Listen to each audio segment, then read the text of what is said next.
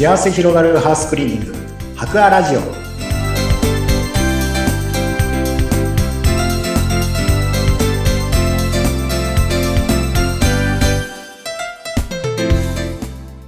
皆さんこんにちは。この番組では毎回株式会社白亜の従業員の方にご出演いただいていろいろな話を伺っておりますが、今日は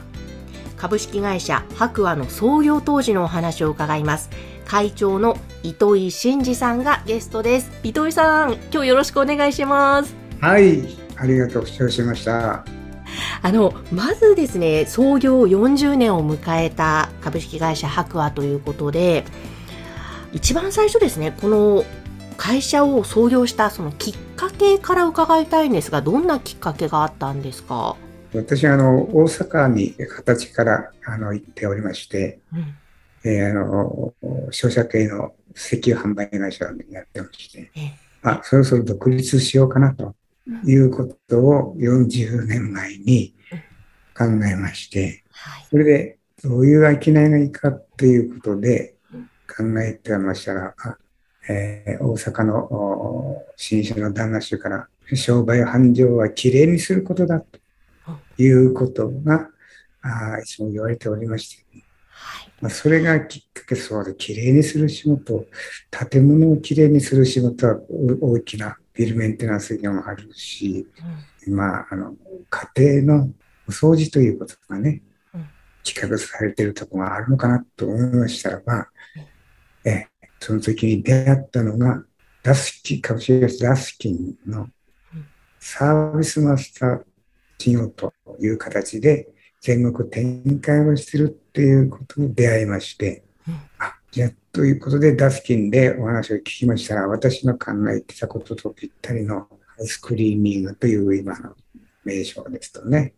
されてる事業を展開しているということで、このハウスクリーニングという仕事を、新しい事業を始めようということで、えーいろいろお話ししておりました。そして、やはりあの地域がありますので、どの地域かということでありましたらば、長年こうビジネスで、えー動いておりまして、大阪、もしくは神戸でということでしたらば、茨城県にダスキンの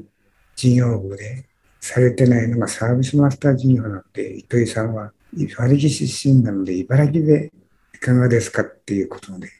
それで、あの、茨城ということですと、私がこう、社会人になって、長年大阪方面にいたもんですから、当時生まれ故郷の状況が見えなかったんですよ。それで不安だったんですけど、それで、タスキン本部の方から茨城県の土浦には郊外地に研究学園都市というですね、この、作られてきて、やはりこの県南の部分、最初のターゲットとしていいんじゃないですかと。ぜひ、土浦で始めてくださいということからですね、全然道の、同じ茨城の道の世界だったんですけど、まあ、同じ独立するのが、それも面白いなというようなことから、茨城、あの、土浦で始めることになったんです。ですね。ですから、やはりあの、土浦へ行きましても、家庭のお掃除というのは、お家のお掃除というのは、もう受け入れられるような、環まだ生活環境ではなかったんですよね。うんこれを足で稼ぎましてね、え毎日毎日20件、30件と訪問を繰り返しまして、えもう直接訪問されていったんですか？はい、そうですね。それもこれダメだと思ったら、ちょうど私に、あの、サポートしていただいた不動産会社の様から、ね、いろいろとアドバイスいただきまして、はい。ご紹介いただいたりして、1件が2件、2件が3件という形でですねうん、だんだん増えてきましてね、ええ。え最初は家のお掃除にお金をかけるなんて人いるかなんていうこと言われながらね、うんええあの、始めてきましたんですけど、ちょうどやはりこの研究学園都市という環境が形成されつつある時で、やはり生活様式の新しい都市化のウェブが茨城には起きますということを信じまして、はい。ええー私の名前も同じ信じて、うん。ええ取り掛かったんです。へ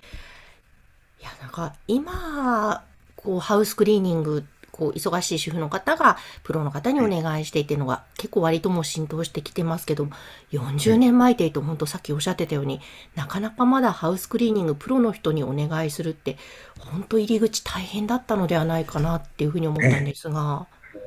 その後、全国のお脱金のも話しましたので、やはり皆さん、あの苦戦してました。うん。都市部では、大きな都市部ではね、結構広がってきつつありましたのでね、うそういう意味で、あの、ハウスクリの我々がパイオニアとしてねうん、この事業を始めました。けどやはり、あの、犬も歩けば棒に当たるじゃないですけど、やはり一軒一軒お客様が、そしてまたお客様が、お客さんを紹介していただくというような結果が出てきましてですね、大変その現代のあのつくば市のうん。あの公務員さんの感謝からね、して、どんどんどんどんあのおひいきをしていただけるようになりまして、えー現在に至りまして、またあのクリーニングでも特殊なクリーニングって言いまして、古い木あの木造建築のうちのけあの洗い直して柱やらあ木工を洗い直すあの仕事も技術もあの身につけてきましたので、うん。そうしましたら、ちょうど筑波山神社の